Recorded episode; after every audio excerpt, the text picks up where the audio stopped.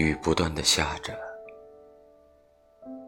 一切全退缩在雨伞之下，只能听到雨声和每个人心里的哭泣声。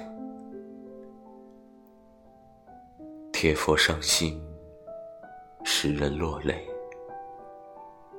一股酸涩涌上心头，几滴眼泪。黯然滑落，谁也没有说话，谁也没有走开，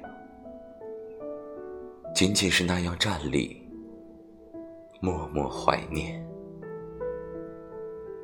任凭纷纷绵绵的细雨，单调的拍溅着苍白的地面，任凭鞋子陷在泥泞之中。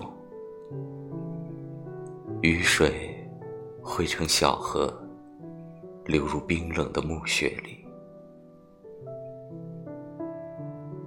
那一刻，电台的节目声缓缓响起，我读着我的诗，来悼念我的葬礼。